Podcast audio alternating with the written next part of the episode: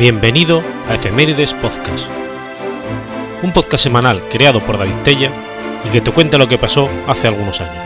Episodio 331, semana del 18 al 24 de abril.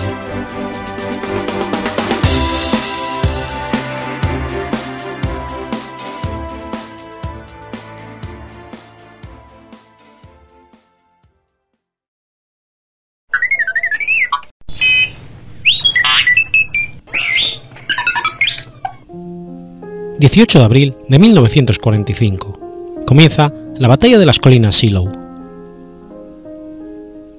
La Batalla de las Colinas Shiloh fue la última acción defensiva en el frente oriental antes de la Batalla de Berlín entre la Alemania nazi y la Unión Soviética, que trajo como consecuencia directa la ruptura de la última línea de defensa previa a la ofensiva del Ejército Rojo sobre la capital del Reich.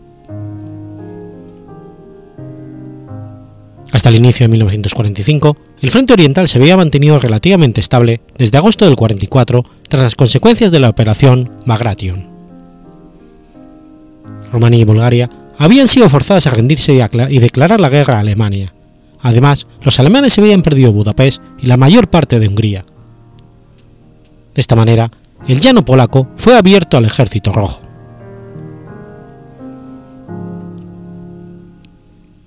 Los comandantes soviéticos, después de su inacción durante el alzamiento de Varsovia, avanzaron finalmente sobre la capital polaca en enero del 45. Durante tres días, con un amplio frente, cuatro ejércitos soviéticos comenzaron una ofensiva a través del río Narew y desde Varsovia. Después de cuatro días de lucha, el ejército rojo logró vencer la resistencia alemana y comenzó a moverse hacia el oeste, recorriendo hasta 40 kilómetros por día, tomando los estados bálticos, Danzig, Prusia Oriental, Poznan, trazando un nuevo frente a solo 60 kilómetros al este de Berlín, a lo largo del río Oder. El contraataque fallido llevado a cabo el 24 de febrero por el recién creado grupo del ejército Vistula, bajo el mando nominal Heinrich Himmler, permitió al ejército rojo apoderarse de Pomerania y eliminar toda resistencia en la orilla derecha del Oder. Mientras tanto, en el sur, los continuos intentos alemanes de levantar el sitio de Budapest fallaron, y finalmente la ciudad cayó ante los soviéticos el 13 de febrero. A pesar de que la derrota fuera inevitable, Hitler seguía ordenando contraataques imposibles, así como la ejecución de tareas irrealizables. A comienzo del 45, Hitler ordenó una ofensiva en Hungría para recuperar los pozos de petróleo al sur de Budapest y formar una barrera contra los soviéticos al oeste del Danubio, para proteger a Viena del, embate soviético. Conocido como Ofensiva del Lago Balatón, cuyo nombre en clave era Operación Despertar de Primavera, fue un desastre desde la planificación. De hecho, Hitler esperaba que la ofensiva alemana avanzara entre 30 y 50 kilómetros hasta el río Danubio, que destruyera el tercer frente ucraniano y que después esas mismas fuerzas hicieran retroceder al segundo frente ucraniano al norte de la capital húngara. El 30 de marzo, los soviéticos entraron en Austria y el 13 de abril tomaron Viena. A pesar de que la producción militar alemana había caído a niveles desesperantes y las reservas de combustible eran más que insuficientes, las tropas alemanas peleaban con mayor fiereza que nunca y por diversas razones. El fanatismo nacionalista y anticomunista, la humillación que suponía una rendición incondicional y los millones de refugiados que iban a ser capturados por los soviéticos eran las principales razones que tenía el soldado alemán por oponer resistencia al ejército rojo. De esta manera, la ofensiva hacia Berlín resultaba más lenta de lo que a Stalin le gustaba. Además, la negativa de Hitler a abandonar la capital del Reich obligaba a los generales alemanes a defenderla a todo coste, ya que había hecho un juramento de lealtad al Führer, el cual también había ordenado no evacuar la ciudad. Stalin, por su parte, hacía creer al máximo jefe de las tropas del frente occidental el general estadounidense Darwin Eisenhower, la ofensiva sobre Berlín era una distracción para una real ofensiva sobre el 3D y que la última guarida de los nazis estaba indudablemente en Baviera, cuna del nacionalismo socialista y en el Alperfestung, en vez de en Berlín. Al mismo tiempo Stalin instaba a los generales Zhukov y Konev a tomar la capital del rey lo más pronto posible para capturar todo lo posible de tecnología nazi de la capital. Durante un tiempo, los estadounidenses planearon evitar para, enviar paracaidistas sobre Berlín para capturar la urbe. Pero Eisenhower no tenía deseos de sufrir bajas para capturar una ciudad que quedaría irremediablemente enclavada en la zona de ocupación soviética según la Confederación de Yalta. Asimismo, para el gobierno de Estados Unidos era mucho más importante en ese momento la guerra en el Pacífico contra Japón. El 9 de abril del 45, la ciudad de Prusia Oriental, Königsberg, se rindió al segundo frente bielorruso al mando del general Konstantin Rokossovsky. Inmediatamente después, este y sus tropas avanzaron al frente del Loder. La orden de Stalin a sus generales había sido de avanzar velozmente por un amplio frente, sin dejar espacios en la orilla derecha del Rin que los aliados occidentales pudieran ocupar primero. Debido a dicha orden, se realizó el despliegue de los frentes de la siguiente manera. El, segundo frente bielorruso al mando de Rokossovsky avanzó por el norte, cubriendo el territorio desde el mar hasta Silo. El primer frente bielorruso al mando de Zhukov avanzó por la área frente al Silo, ya que a él se le había concedido el privilegio de llegar a Berlín primero. Por último, el primer frente ucraniano de Konev avanzaba al sur, el ejército polaco aportaba unos 79.000 hombres a los frentes soviéticos, que sumaban 2,5 millones de hombres en total. La ofensiva también incluía 6.250 tanques, 7.500 aviones, 41.600 piezas de artillería y morteros, 3.255 cohetes, Katyuska y casi 100.000 vehículos, la mayoría prestados por los Estados Unidos. Sumándose a esto, los soviéticos desplegaron unos 143 reflectores de luz que debían cegar a los defensores, así como iluminar el camino a Berlín.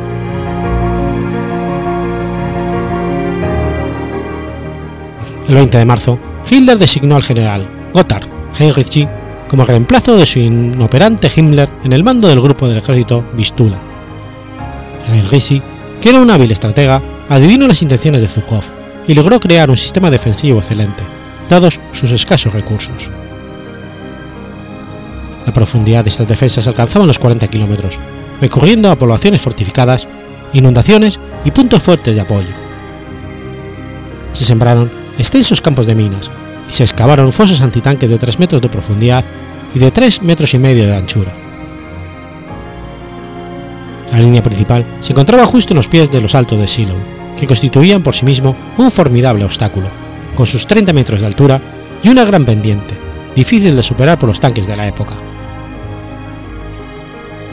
La primera línea de defensa, con una profundidad de unos 10 kilómetros, estaba defendida por elementos de, de 10 divisiones que serían retirados en el último momento, para evitar el bombardeo preparatorio de la artillería. La segunda línea, similar en profundidad, consistía en numerosas posiciones autónomas, intercomunicadas por trincheras con múltiples puntos de apoyo y emplazamientos desde los que era posible lanzar contraataques. En esta línea se encontraban posiciones de artillería y antiaéreas. Las propias alturas de Silo contaban con un fortín que, que cortaba la autopista a Berlín.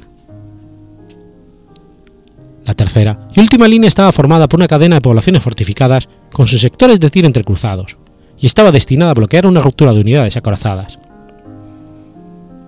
los tanques y cazatanques alemanes contraatacarían en este sector.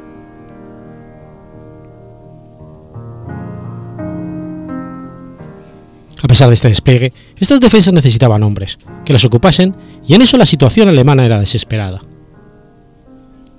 El noveno ejército que soportaría el peso de la defensa apenas contaba con 200.000 hombres, 658 baterías con un total de 2.625 cañones y algo más de 500 tanques y cazatanques.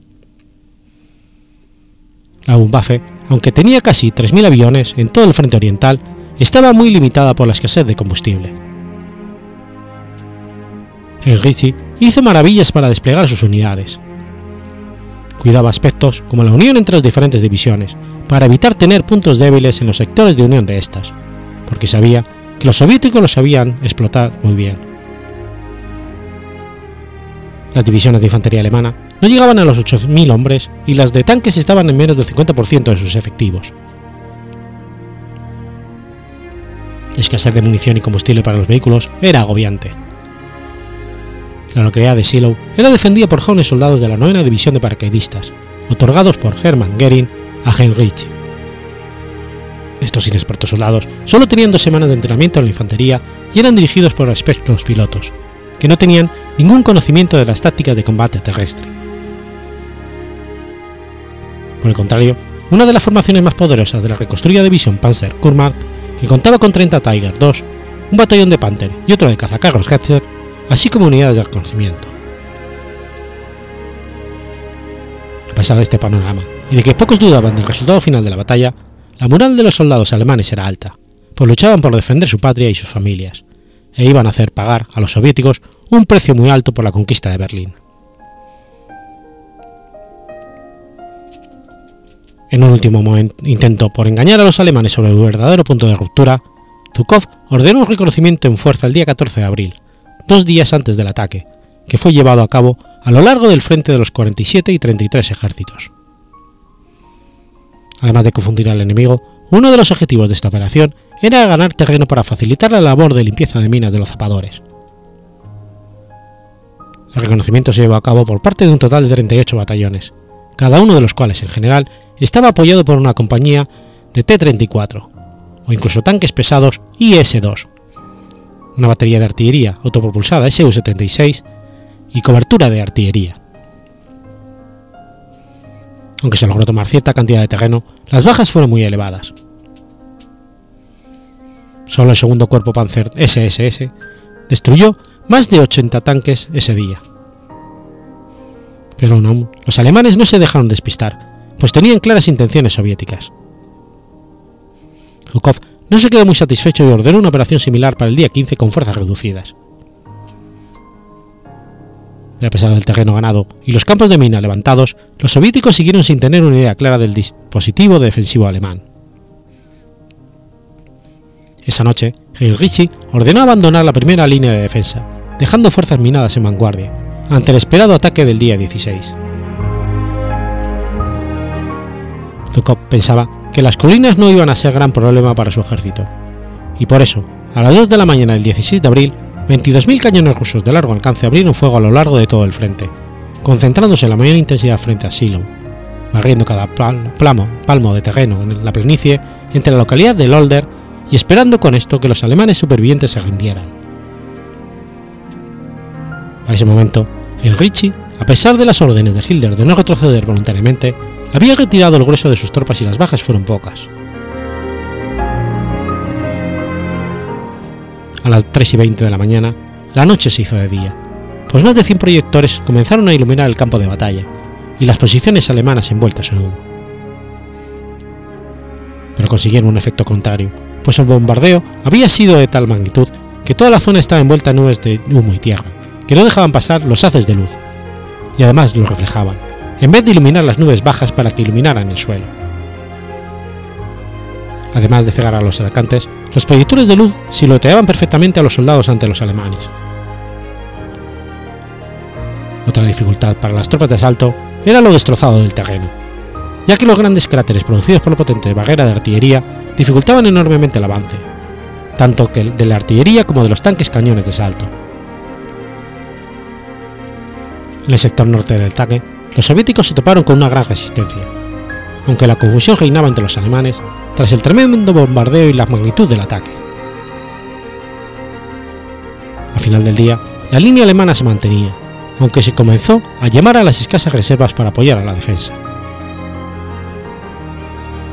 A la izquierda de este ataque, el 47 ejército atacó con su vanguardia compuesta por cinco divisiones de infantería, un regimiento de carros de combate IS-2 y cuatro de artillería autopropulsada uno de ISU-152 y tres de Su-76.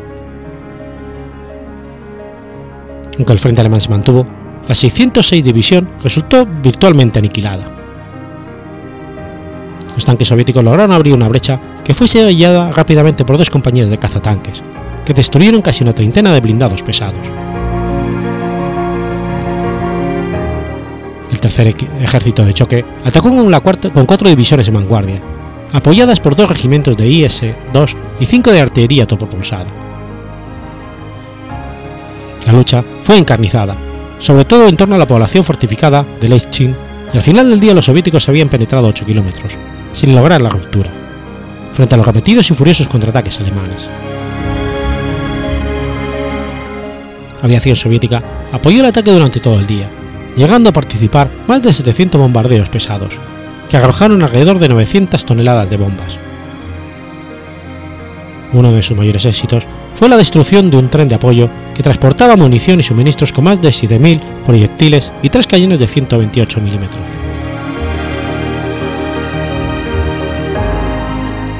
El quinto ejército de choque atacó con cinco divisiones en vanguardia, apoyadas por regimiento de tanques IS-2, 4 de T-3485 y dos de artillería autopropulsada. Esta formidable masa acorazada se lanzó sobre los destrozados y vacíos puntos de defensa alemán, hundiéndose en la nube del humo levantada por el bombardeo previo a la ofensiva. Al salir de esta cortina, y apoyada inútilmente por los proyectores, comenzó, comenzó a ser blanco de fuego alemán, una vez sobrepasadas las primeras defensas. Para enfrentarse a ellos estaban los restos de tres regimientos de la novena división de paracaídas, dos de los cuales habían sido sorprendidos mientras se trasladaban de posición por la artillería soviética y habían sufrido muchas bajas. A pesar de todo, consiguieron destruir más de 30 tanques y frenaron el avance de tres divisiones en el sector de Burstov. A la vez, se produjeron cruentos combates alrededor de una factoría de azúcar en Berbich, antes de que los abrumadores números soviéticos se impusieran. Un esfuerzo inesperado a esas alturas de la guerra llegó en forma del tren blindado Berlín, que equipado con cinco vagones armados con cañones de 88 milímetros, destruyeron casi 60 tanques soviéticos y provocó una carnicería entre las tropas de infantería que los apoyaban. Finalmente, la artillería soviética y el gran número de tanques, especialmente T-34, se impusieron, y las últimas posiciones defensivas alemanas, en Berbig, cayeron hacia el mediodía. A final del primer día de combates, el quinto ejército había penetrado unos 10 kilómetros sin conseguir la ruptura y sufriendo enormes bajas en el proceso. Al sur del ataque del quinto ejército, las cosas no fueron mejor para el octavo ejército de la Guardia, que atacó con sus tres cuerpos en línea tras una preparación de artillería muy específica pero igualmente inútil, frente a posiciones vacías. Además, en este sector, el fuego de artillería alemana, aún escasa de munición pero totalmente inadvertida por los soviéticos, resultó muy efectivo. Comunidades blindadas de apoyo contaban con el batallón Mutberg, con 10 tanques Panther y otros 10 Tiger, que contraatacaron inmediatamente y desde posiciones con el casco oculto destruyeron varios IS-2 y T-34, que avanzaban confiadamente. Más de 50 blindados quedaron calcinados ante las líneas alemanas. Cuando la artillería soviética comenzó a caer sobre las nuevas defensas descubiertas, los agotados defensores se retiraron a la segunda línea. En este proceso, una columna de tanques T-34 consiguió penetrar las defensas y avanzó en dirección a Silo. Sin embargo, se topó de frente con 6 Tiger II del 506 Batallón Panzer, que destruyeron una ventana de T-34 y forzaron al resto a replegarse. Los Tiger II agotaron su munición contra la infantería que los seguía y se retiraron para repostar. Mientras tanto, en el sur, el primer frente ucraniano de Korev iba avanzando de acuerdo al plan, empujando hacia atrás al cuarto ejército panzer del grupo del ejército centro al mando del general Ferdinand Schoner, cuya acción estaba afectando peligrosamente tanto a Heinrichi como a Schoner, ya que sus grupos de ejército se arriesgaban a ser envueltos. Stalin, molesto por los contratiempos para el avance de Silo, dio permiso al mariscal Iván Konev para avanzar por su cuenta con el primer frente ucraniano hacia Berlín, presionando con ello a Zhukov, que envió sus reservas a combatir, logrando avanzar solamente 6 kilómetros. Con esto, Stalin quería que la conquista de Berlín fuera una carrera entre los dos mariscales, utilizando esta competencia para lograr capturar la capital del Reich antes de que las tropas estadounidenses lo consiguieran. Sin embargo, Zhukov siguió presionando, sufriendo pérdidas en infantería y tanques, pero manteniendo sin cesar su feroz bombardeo de artillería ligera y pesada sobre las colinas. Y en el amanecer del 17 de abril, las tropas del primer frente bielorruso habían destruido el primer cinturón defensivo alemán y avanzado unos 6 kilómetros, lanzándose a atacar la segunda línea de defensa.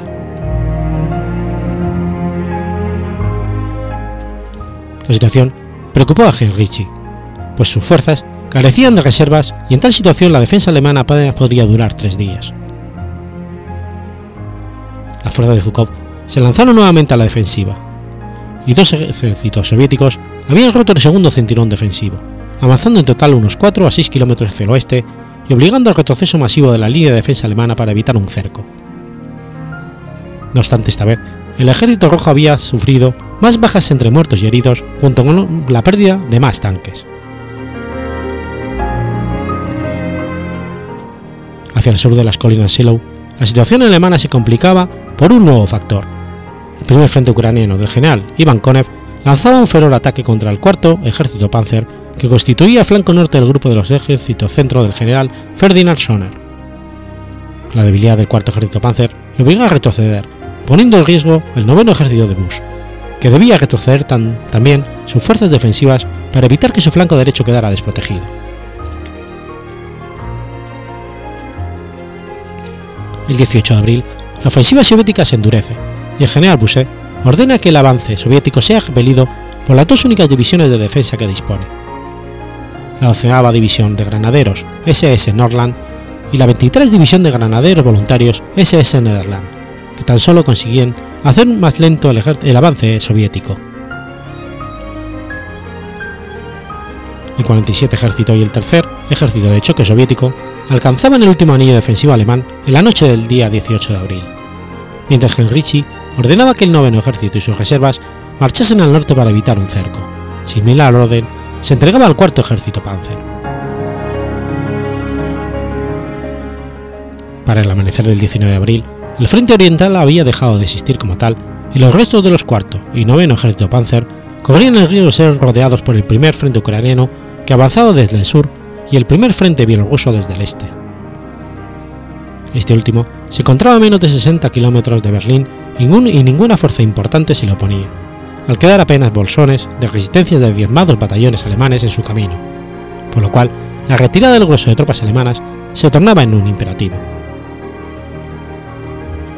Sin embargo, para lograr esto, las bajas soviéticas fueron elevadas. Unos 20.000 hombres entre muertos y heridos, y en el tema material, lo que iba del mes de abril los rusos habían perdido 2.807 tanques de los cuales 750 cayeron en los altos de Silo.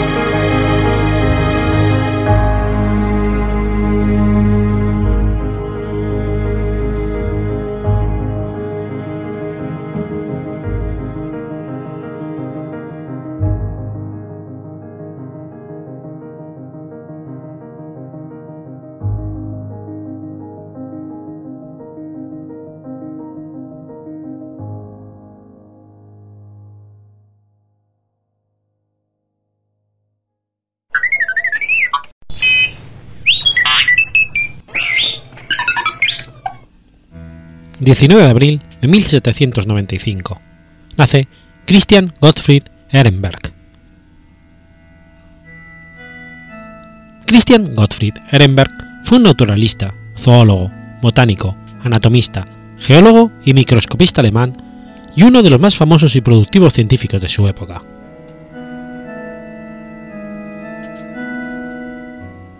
Hijo de un juez, nace en Delitzsch, cerca de Leipzig, Estudia primero teología en la Universidad de Leipzig y después medicina y ciencias naturales en la Universidad Humboldt de Berlín, y se hace amigo del famoso explorador Alexander von Humboldt.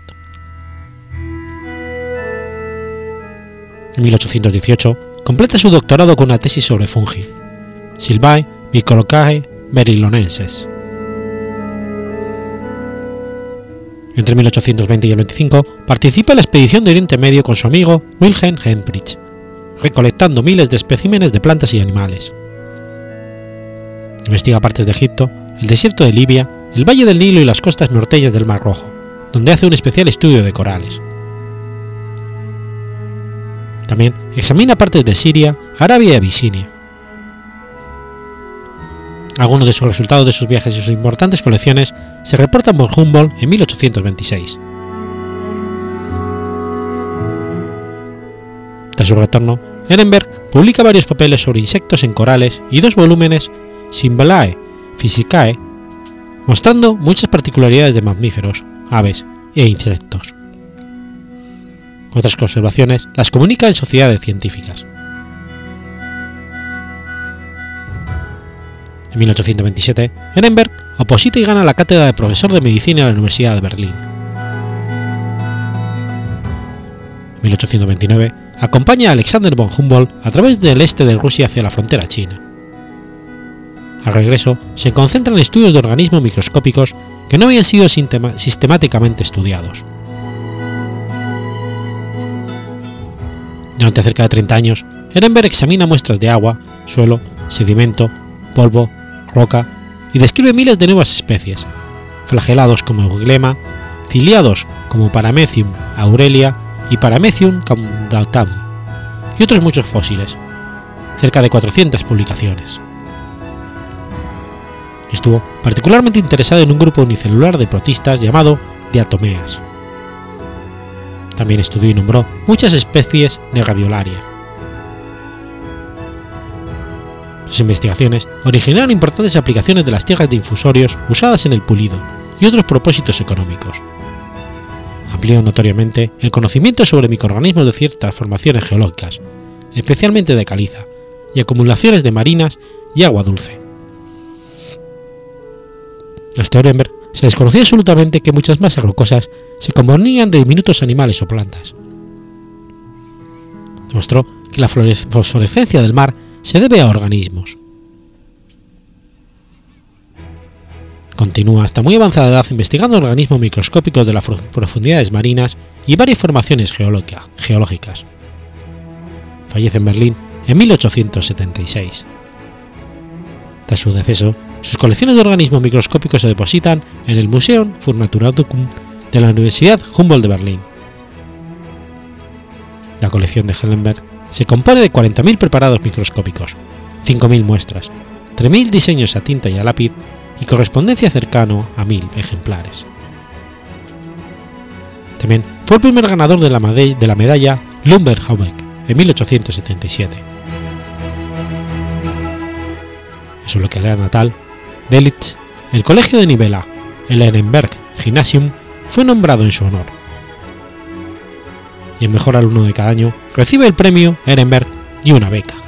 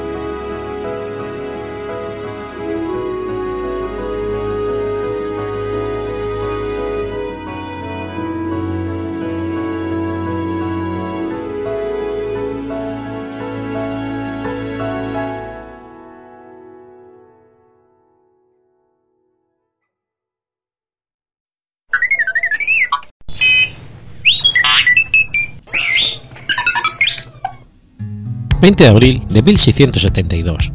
Muere Juan Rana. Cosme Pérez, más conocido como Juan Rana, fue un actor cómico español del siglo de oro. Su popularidad llegó a ser tal que era habitualmente anunciar falsamente su intervención en una comedia para atraer a los espectadores. El filósofo y erudito cisterciense Juan Carmuel, contemporáneo de Juan Rana, escribió que era el gracioso más vivo que hubo en España su figura contrahecha, era tan peculiar que según un manuscrito de la época, solo con salir a las tablas y aún sin haber abierto la boca, provocaba la risa y el aplauso, lo cual solo se había contado de otro gran actor cómico anterior, Alonso de Cisneros.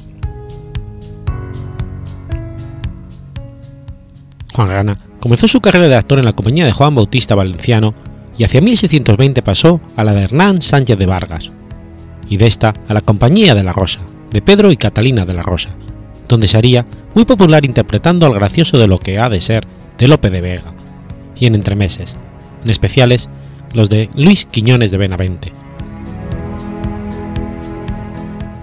Tras pasar por la compañía de Antonio de Prado, ingresó en 1631 en la, en la cofradía de comediantes de la Virgen de la Novena, junto a su mujer María Acosta y su hija Francisca María Pérez, cuando todos trabajaban en la compañía de Tomás Fernández Cabredo. Hacia 1650 abandonó la compañía de Rosa para volver con Antonio de Prado. En ese periodo se documenta que conoció a la actriz Bernarda Ramírez, con la que formaría pareja cómica muchos años en entremeses de riñas conyugales. Ella, como mujer casquivana y brava, y él como marido cornudo. Otros roles frecuentes fueron los de alcalde rural y personajes afeminados o de sexualidad incierta. La fama, que pudo justificar su nombre, por ser la rana ni carne ni pescado, queda referida en el proceso por sodomía del que saldría suelto en 1636, quizás por intervención de sus admiradores más poderosos ante la Inquisición. En efecto, hay en los textos que interpretó constantes alusiones a la homosexualidad, como ha documentado Frederick Serralta. Por lo visto, poseía una voz muy atiplanada. Hombre tardo a la ira, no solía mencionar el nombre del que lo enojaba. Sí le irritaba el empresario teatral Pedro de la Rosa, con quien trabajó bastantes veces. Se refería a él diciendo, ese que huele. Era un especialista en entremeses y hay más de 40 escritos para su personaje de Juan Rana, especialmente acomodado a hacer de alcalde de pueblo simple de Bobo. Pero desempeñó con éxito muchos más. En El Doctor, Juan Rana, de Luis Quiñones de Benavente, hace de médico ridículo. Hace de poeta en Juan Rana Poeta y de mujer en Juan Rana Mujer. Otras veces representa un retrato o una estatua de sí mismo, novio en la boda de Juan Rana, parturienta en el parto de Juan Rana. Recomendado por María Calderón, la actriz llamada La Calderona, y amante del rey Felipe IV, este llegó a tenerle una singular afición y concederle merced de una ración en su mesa. Tal amistad y privilegios lo convirtieron a menudo en mediador entre otros miembros de la farándula para solicitar limosna cuando los corrales fueron cerrados, o la intercesión real ante la justicia en favor de los comediantes, como ocurrió con la sobrina Juan Rana, Bárbara Coronel, encarcelada bajo la acusación de asesinar, de asesinar a su propio marido. Su fama creció durante el reinado de Carlos II, aunque ya envejecido, pisaba las tablas solo de modo excepcional. En 1665 queda la noticia de una de sus últimas actuaciones con motivo de las fiestas de la Pascua en Madrid y todavía tres años después participó, por deseo del rey, en una fiesta en el Coliseo del Buen Retiro, en la que aparecía montado en un carro. También en carro triunfal apareció en la celebración del cumpleaños de la Reina Madre, María de Austria, poniendo en escena el entremés titulado precisamente El triunfo de Juan Rana. Falleció en Madrid, en cuya calle de Cantaganas había vivido la mayor parte de su vida, el 20 de abril de 1672, a los 79 años de edad.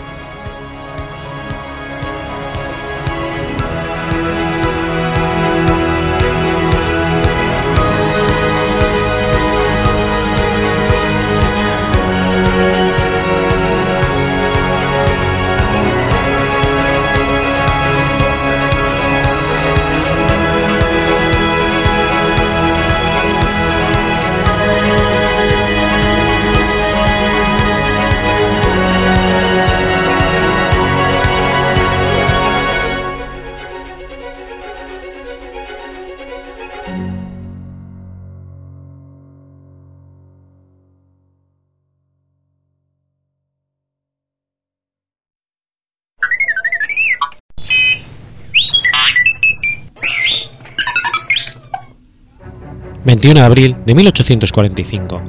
nace Juan Bautista Lazaga. Juan Bautista Lazaga y Garay fue un marino y militar español que nació en la localidad gaditana de San Fernando y falleció durante la batalla naval de Santiago de Cuba. Ingresó en el Colegio Naval en julio de 1857 y en octubre del 60 recibió el nombramiento de guardia marina de segunda clase. Un año más tarde se le destinó a la isla de Cuba, donde realizó cruceros de instrucción en distintos buques. En octubre de 1863 ascendió a guardia marina de primera clase y en enero del 64 regresó a la península. En noviembre del 65 ascendió al alférez de navío y solicitó ser destinado a la escuadra del Pacífico, en la cual, al mando de Castro Méndez Núñez, entró en el combate del 2 de mayo de 1866 contra el Callao. 1867 finaliza el viaje de circunnavegación a bordo del Berenguela y a finales del 69 fue destinado al apostadero de La Habana. En primavera del 84 regresa definitivamente a la península y recibe el nombramiento de jefe del Centro Meteorológico del Observatorio de Marina de San Fernando. Permaneció en este destino hasta junio del 87 en que fue ascendido a capitán de fragata, designándosele para el mando la fragata Gerona. En enero de 1889 fue nombrado primer ayudante de la mayoría del departamento de Cádiz y permaneció en este cargo hasta noviembre de 1890, fecha en la cual se le designó comandante del crucero Isla de Cuba, con el que realizó un viaje a las Islas Canarias y Río de Oro, que finalizó en mayo de 1891. En el 92 fue nombrado presidente de la Junta de Estudios para la Canalización de Santipetri y se le nombró comandante del puerto de Ponce, en la isla de Puerto Rico, cargo que ostentó hasta primavera de 1894. En junio fue nombrado comandante del crucero Aragón, puesto en el que permaneció hasta febrero del 96. Cuando fue ascendido a capitán de navío, se le designó comandante de quilla del crucero acorazado Princesa Asturias. Al mismo tiempo, se le nombró presidente de la Junta de Fondos Económicos de los Edificios Militares. En febrero de 1897 se le designa comandante del crucero Almirante Oquendo y que se unió a la escuadra de instrucción. En febrero de 1898 se hizo a la mar con rumbo a Las Palmas y rumbo al Mar Caribe. Se ordenó a la escuadra concentrarse en San Vicente. El crucero protegido Infanta María Teresa, el crucero acorazado Cristóbal Colón y los destructores Furor, Plutón y Terror partieron de Cádiz el 8 de abril de 1898, llegando a San Vicente el 14 de abril. Los buques experimentaron problemas mecánicos y consumieron más carbón del esperado durante el trayecto. La escuadra se vio reforzada con la llegada de dos cruceros protegidos, el Almirante Oquendo y el Vizcaya. La guerra hispano-norteamericana comenzó mientras la escuadra estaba en San Vicente. Debido a la neutralidad de Portugal, de acuerdo con las leyes internacionales, se le ordenó que debía abandonar San Vicente en 24 horas desde la declaración de guerra. La zaga, junto al resto de la escuadra de Cervera, partió el 29 de abril rumbo a San Juan de Puerto Rico. A causa de los continuos problemas mecánicos y el bajo nivel de carbón, intentaron repostar en Martinica el 10 de mayo. Mientras el Plutón y los cruceros permanecían en aguas internacionales, el Furor y el Terror entraron en forma France para solicitar suministro de carbón. Francia, que era neutral, se negó a suministrar el carbón a la escuadra española. Excepto el terror que permaneció en Fort France debido a sus problemas mecánicos, partieron el 12 de mayo de 1898 hacia Curazao, donde Cervera esperaba carbonear. La escuadra llegó a Willemstad el 14 de mayo, pero Holanda también se declaró neutral, forzando a su estricta neutralidad solo permitió a la Vizcaya y a la Infanta Teresa entrar a puerto para cargar solo 600 toneladas de carbón. El 15 de mayo partió la escuadra que no podía dirigirse a San Juan, la cual se encontraba bloqueada por el US Navy, pero aún podía acudir a Santiago de Cuba, en la costa sudeste de Cuba, a donde llegaron el 19 de mayo. Cervera esperaba reparar sus buques antes de verse atrapado, su escuadra se vio bloqueada cuando la escuadra norteamericana llegó el 27 de mayo y comenzó un bloqueo que duró 37 días. principio de julio, cuando la caída de Santiago era, evidente, Cervera decidió que la única esperanza de su escuadra era tratar de escapar al mar abierto para huir del, del bloqueo. La fecha elegida fue el 3 de julio. Las tripulaciones regresaron de las brigadas navales el 2 de julio y se prepararon para la acción. Mientras el infanta María Teresa se sacrificaba en un ataque rápido contra el USS Brooklyn, los otros evitarían la acción con toda la velocidad que fueran capaces. Al amanecer del 3, los buques españoles se pusieron en marcha, comenzando la batalla naval de Santiago de Cuba. El crucero Kendo fue el último de los cruceros que pasó la línea de salida de la Gada de Santiago de Cuba, y casi al mismo tiempo era puesto fuera de combate el crucero Infanta María III. En cuanto el Kendo estuvo fuera, fue atacado por el acorazado USS Iowa, al que posteriormente se le unieron otros dos acorazados más, un crucero acorazado y un crucero protegido.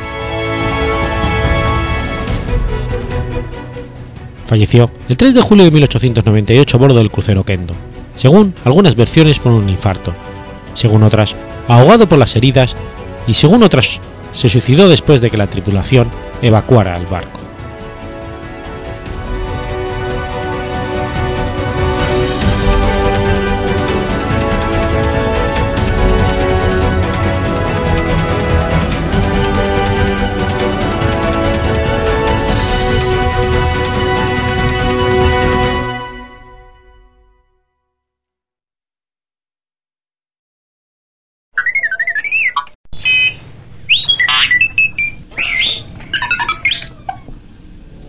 ...22 de abril de 1854... ...muere Nicolás Bravo Rueda. Nicolás Bravo Rueda fue un político y militar mexicano que participó en el bando insurgente durante la Guerra de Independencia. Presidente de México en tres ocasiones, 1839, 1842 y 1846. Nació en Chichihualco, en la Intendencia de México, el 10 de septiembre de 1786, siendo su padre el militar Leonardo Bravo y su madre Gertrudis Rueda de Bravo.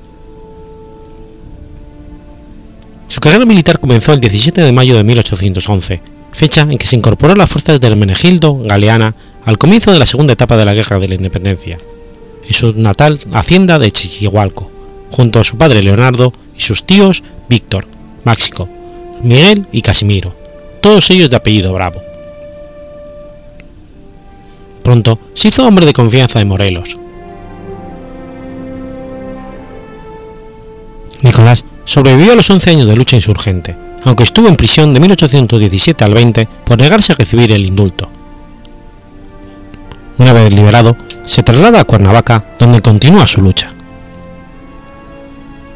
1821 se unió al plan de Iguala con Vicente Guerrero y Agustín de Iturbide y con ellos fue parte del ejército trigarante que consumó la independencia.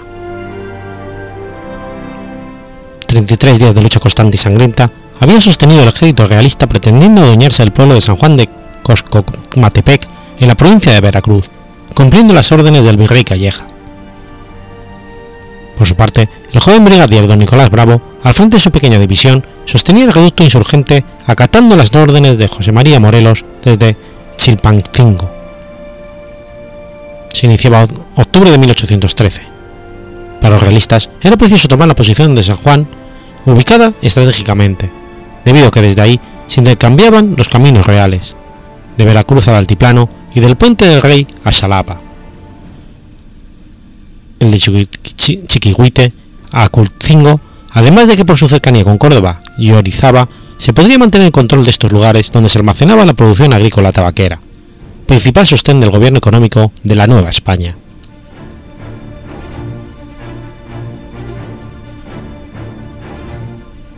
Al coronel de ingenieros del Estado Mayor, Luis del Águila, se le había encomendado las operaciones del sitio militar de Coscomatepec, iniciado por el teniente coronel don Juan de Candano. Crítica se había tornado la situación realista en su intento de someter a Coscomatepec. Este surgió como un punto fuerte defendible por su posición geográfica, su topografía de profundas barrancas y la vecindad de abrupta serranía del pico de Orizaba. Además, las guerrillas insurgentes al mando del coronel Pascual Machorro venidas del altiplano y los poblados vecinos, convertían audazmente a los sitiadores en sitiados. La posición insurgente se concretaba a la plaza existente en Coscomatepec, rodeada por casas de cal y canto, y la iglesia parroquial ubicada al oriente, todo circundado por parapetos que servían para protegerse del ataque enemigo. Pronto la pólvora escaseó. El teniente coronel Leiva, que era el encargado de traerla del estado de Puebla, no aparecía. El peligro se hacía inminente. Sin embargo, se daban sangrientos combates como el del 16 de septiembre, fecha en que fueron humillados los invasores cubriéndose de gloria los independentistas y honrando así el Día de la Patria. Con la comida y la pólvora escaseando y con alimento a base de chalotes, don Nicolás Bravo convocó al pueblo frente a su cuartel a las 11 de la noche del 4 de octubre y en arenga patriótica informó que dos horas más tarde abandonaría el pueblo, quedando los habitantes en libertad para seguirlo o pedir perdón a los realistas al mando del coronel del Águila, quien había ofrecido el indulto como recurso para así adueñarse de la plaza. Si heroica había sido la defensa de Coscomatepec hasta ese punto, hecho sublime constituyó la patria realizada, donde los comastepecos desde entonces demostraron una actitud valiente a favor de la independencia. A las 2 de la mañana del día siguiente, aprovecharon las tinieblas de la noche, y una columna sigilosa se deslizaba por la estrecha vereda que llevaba al río Tlacopac a la, planicie oriental. Entre esa columna marchaba todo el pueblo, abandonando sus hogares. A cuesta llevaban sus mejores pertenencias. Se cuenta que los cascos de los caballos fueron envueltos en trapos para evitar el chasquido de las cerraduras. Un niño asustado fue envuelto por un oficial por su capa, casi asfixiándolo para callar sus lamentos.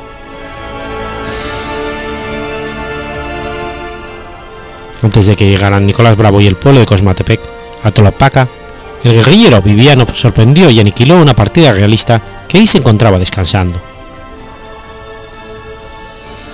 Hecho esto, Viviano siguió el camino hacia Atusco, cruzó la barranca de Jamaca y del lado opuesto a donde iba a pasar el pueblo.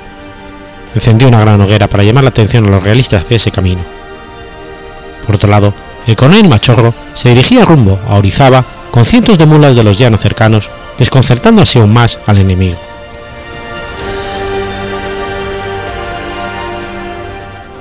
Mientras tanto, en Coscomatepec, algunos insurgentes para despistar se habían quedado cantando el talayote, melodía costeña con un estribillo que decía Cogerás la jaula pero los pájaros no, que las noches de los últimos días se acostumbraran a entonar y cuando consideraron que el pueblo estaba a salvo y a distancia, amarraron unos perros a las campanas de la iglesia y en su desesperación por librarse las hacían repiquetear.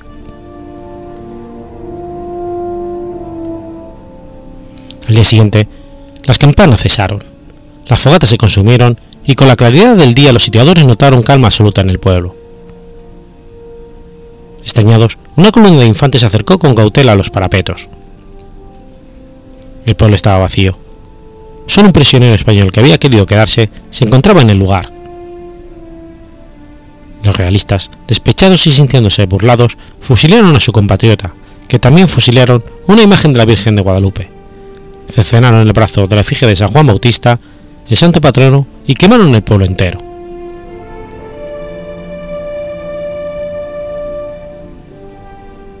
Durante el movimiento insurgente, Tulancingo fue atacado varias veces con resultados casi siempre adversos, pues las fuerzas realistas lo defendían con energía, hasta que don Nicolás Bravo y don Fernando Félix se apoderaron de la ciudad. Nicolás Bravo se estableció en este lugar por algún tiempo y fundó un periódico que llamó El Mosquito de Tulancingo. Su gran y reconocida reputación de nada le valió en el campo de la política. Cuando Agustín Iturbide fue destronado, Bravo administró el país en un triunvirato con Guadalupe Victoria y Pedro Celestino Negrete. Tiempo después, participó como candidato a la presidencia de las elecciones federales de México de 1824, las primeras elecciones que se celebraron en el país, pero fue derrotado por Guadalupe Victoria. Nicolás Bravo se opuso al imperio, formó parte del supremo poder ejecutivo de la nación y fue el primer vicepresidente de la República. Fue también el primero en dar el pésimo ejemplo de levantarse en armas contra el gobierno legalmente constituido de Guadalupe Victoria.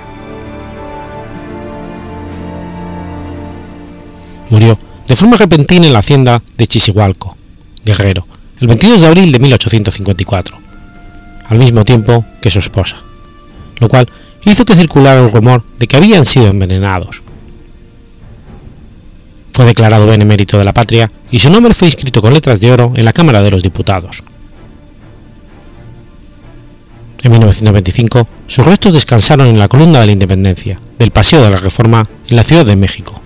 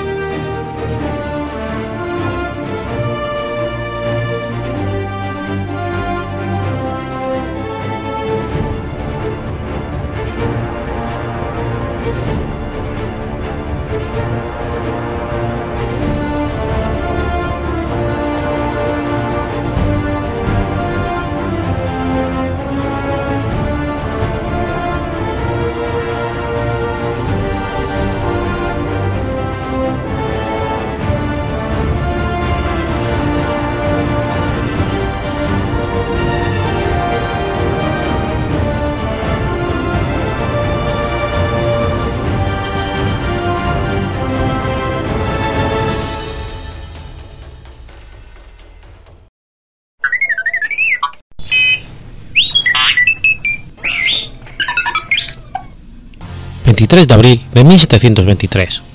Nace Hannah Snell. Hannah Snell fue una mujer inglesa que hizo pasar por hombre con el nombre de James Gray.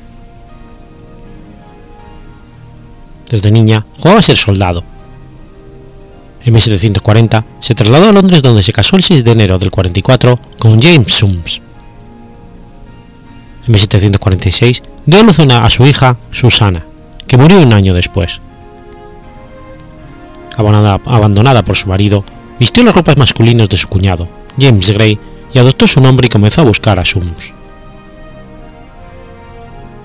Según su relato, ingresó en el regimiento de Guise, perteneciente al duque de Northumberland, en lucha contra el príncipe Carlos, y desertó cuando su sargento la castigó con 500 latigazos. Pese a estas afirmaciones de la propia Snell, parece muy improbable que sirviera en tal regimiento, y según todos los indicios, esta parte de su vida es una invención suya. Se trasladó a Portsmouth e ingresó en los Marines Reales.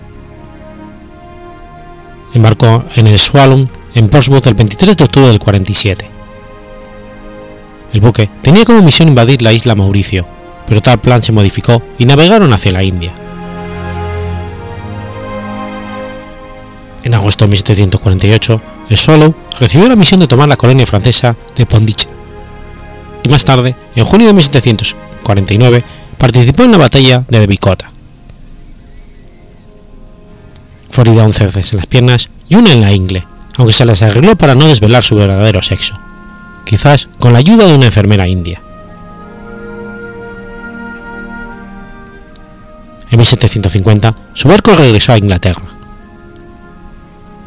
Snell desembarcó en Portsmouth y marchó a Londres, donde reveló su verdadero sexo a los marinos y solicitó al duque de Cumberland, cabeza de su ejército, su pensión.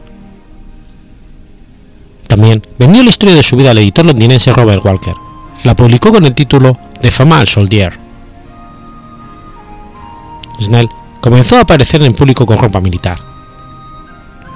En aquel tiempo, tres pintores la retrataron con uniforme y el periódico The Gentleman's Magazine se hizo eco de sus reclamaciones, que finalmente tuvieron éxito se reconoció oficialmente los servicios militares de Snell y se le concedió en 1750 una pensión que fue aumentada en 1785.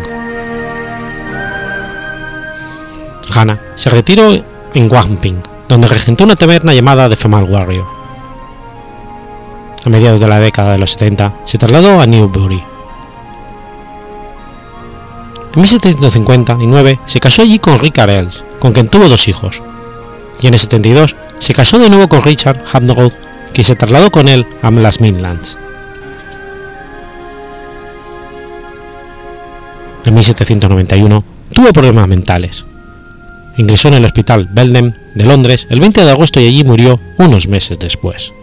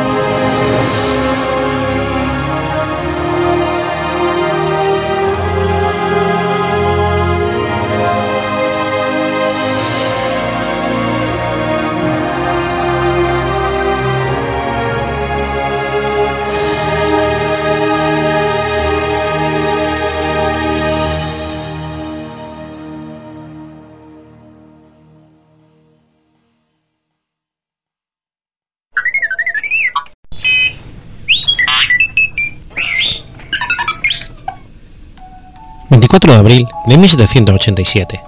Nace Mateo Orfilán. Mateo Joseph Benaventur Orfilán fue un científico español llamado padre de la toxicología científica. Nació en el 24 de abril de 1787 en el seno de una familia de comerciantes de origen campesino con ingresos suficientes para asegurar una buena educación para sus hijos. Orfila pudo aprovechar el ambiente cosmopolita de Menorca para aprender lenguas modernas y ciencias durante sus primeros años de formación. Con tan solo 14 años, comenzó a impartir lecciones de matemáticas, que a su vez debía aprender a través de los pocos libros de estas ciencias que podía leer en esos años. Tras un intento fallido de seguir la carrera de marino como pretendía su padre, optó por estudiar medicina y contactó con un profesor de origen alemán, Karl Ernst Kuck, de que recibió clases de matemáticas elementales, física casi experimental, lógica y un poco de historia natural.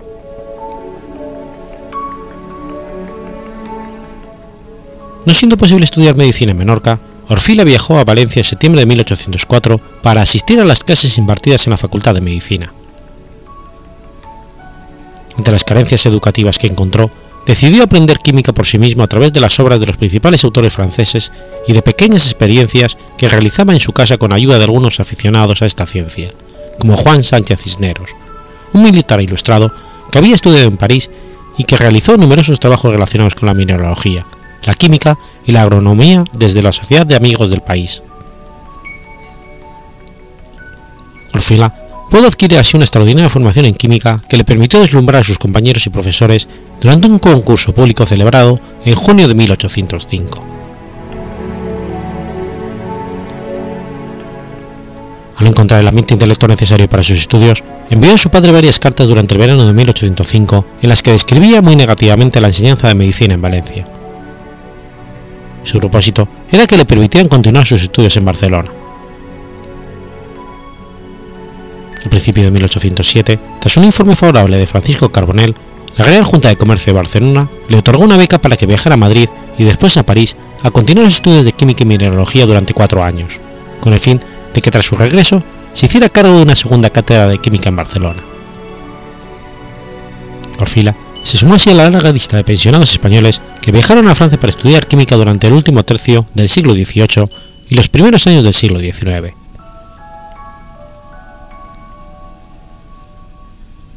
Al mismo tiempo que seguía sus estudios de la Facultad de Medicina de París, Orfila organizó varios cursos de química y otras ciencias naturales que lo hicieron famoso y le permitieron obtener ingresos suficientes para rechazar las ofertas de regresar a España. Adquirió también gran fama como cantante en los salones de París.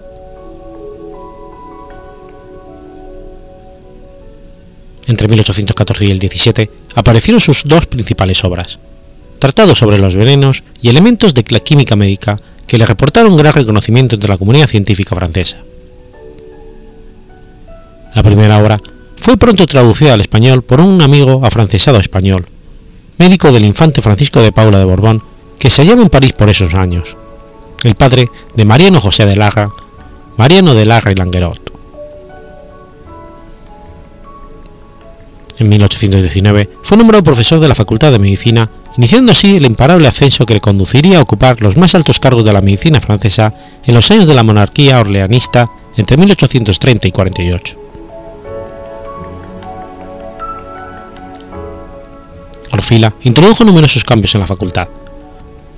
Propuso la construcción de pabellones de disección en 1832.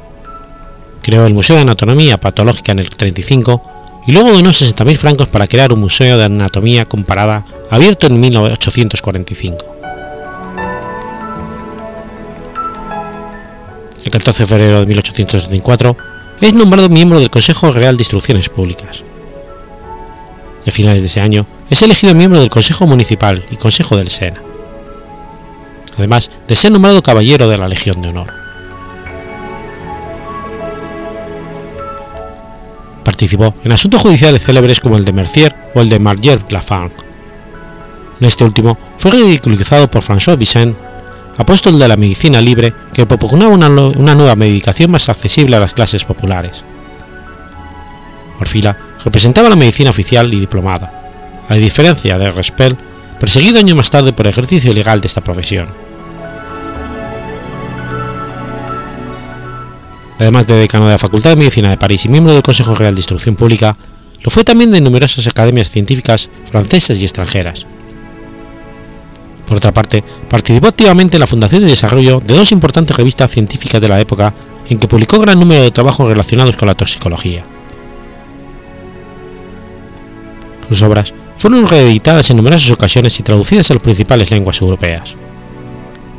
Todo ello, junto con su participación como perito en numerosos casos judiciales de envenenamiento, transformó a Orfilia en uno de los médicos más famosos de su época. Falleció en París el 12 de marzo de 1853.